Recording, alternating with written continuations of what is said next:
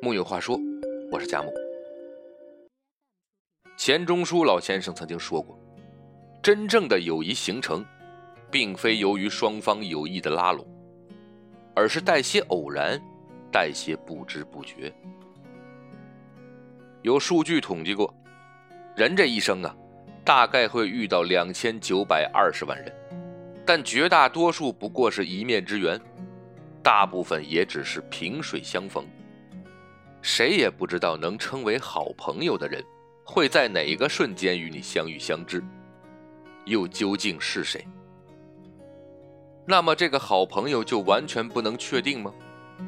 也不完全是这样。能确定的是什么呢？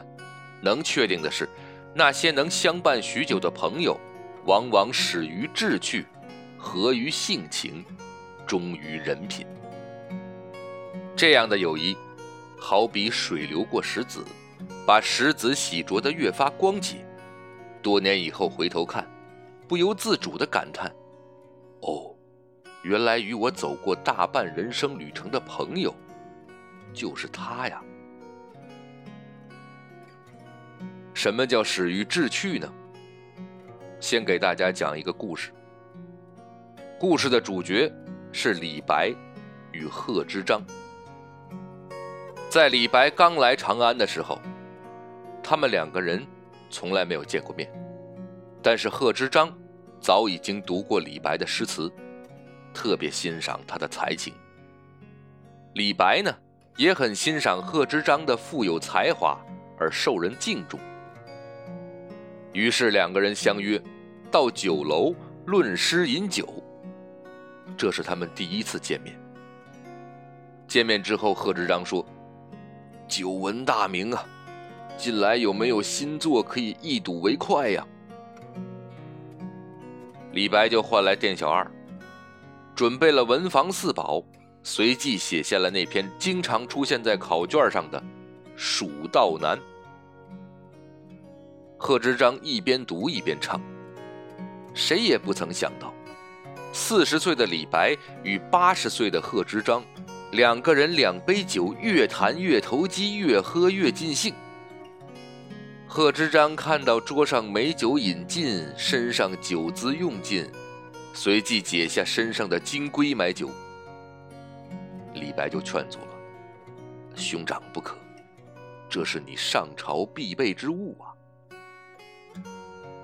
贺知章却举杯说：“哎，不要多说，莫负你我今日幸会，来他个一醉方休。”听完李白与贺知章的故事，我不禁想：当初我们是怎么和一个人发展成为朋友的呢？孔子说：“有朋自远方来，不亦乐乎？”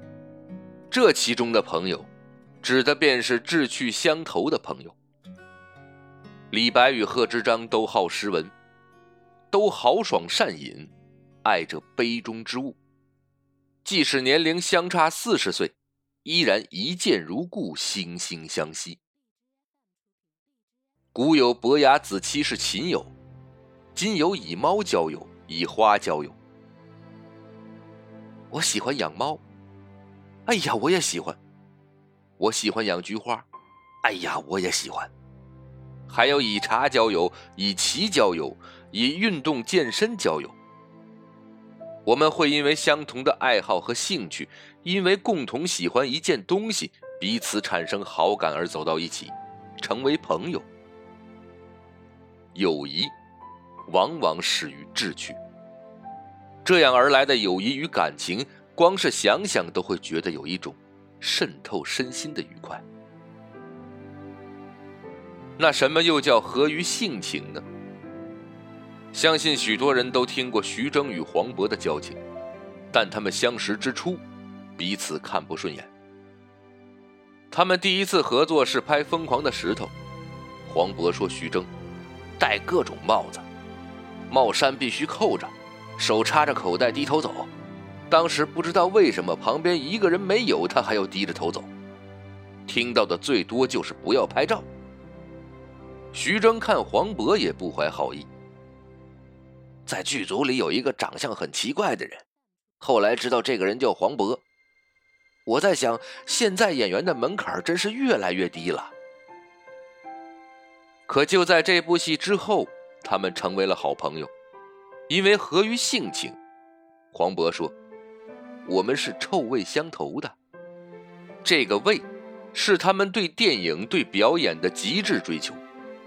徐峥为演戏可以瘦二十五斤、胖三十斤，黄渤拍戏，一次不满意便缠着导演重来 n 次。他们当导演、创作时都能把自己关进小黑屋几天、十几天，每天讨论剧本怎么弄、戏怎么拍。一个较真儿的人遇上另一个较真儿的人，容易一拍即合。交像自己的朋友，友谊才可能维持长久。徐峥、黄渤互相欣赏对方的疯狂而较真儿，不断交往发展成为了深交好友，也才有了后来的心花怒放无人区。更可贵的是，性情相近的朋友不仅合拍，还容易理解对方。有一回他们合作拍戏，演完一场看回放，徐峥觉得可以了。很高兴，可一看黄渤的表情，徐峥就知道，对黄渤来说这还不够好，于是直说：“行了，我明白了，再来一遍吧。”我们每个人大概都有一些执念，有的追求完美，有的死磕较真儿。这些执着容易让我们孤独，不容易交上称心的好友。人生在世。有合于性情的朋友已是一种缘分，而又能被对方理解，更是一种幸运。那最后一点就是忠于人品。奇葩说上高晓松说，自己曾有一段时间实在混不下去了，惨兮兮的问朴树借十五万块钱，朴树也不说话，直接回了两个字：账号。后来到朴树过气了。混不下去了，直接发短信给高晓松，也只有两个字：还钱。随即，高晓松把钱还了回去。高晓松和朴树这段故事，让我十分羡慕，因为金钱总是最薄的。朋友之间若涉及金钱，友谊的小船说翻就翻。三毛说：“一个好朋友首先必须为对方设想，金钱之事。”能不接触是最体谅朋友的一种行为。可是人生在世啊，总会遇到一些难以解决的困惑，需要向朋友求助，也是在所难免。我记得自己也有囊中羞涩，遇到困难的时候，向朋友借钱度过了难关，朋友二话不说，把钱打过来。后来在一次谈话中才知道，他说。也有人向我借钱，却没有人主动还回来，除了你，所以我也放心借给你。此后，这个朋友向我借钱，我也不过问，因为“放心”这两个字在友情中很贵重，是信任达到了一定境界，保有对人品的肯定。年轻的时候，我们身边的朋友会比较多，或许始于志趣。或许合于性情，但等到年龄渐长，你会发现时间帮我们留下了真正的朋友，一定是人品不差、值得放心的那个。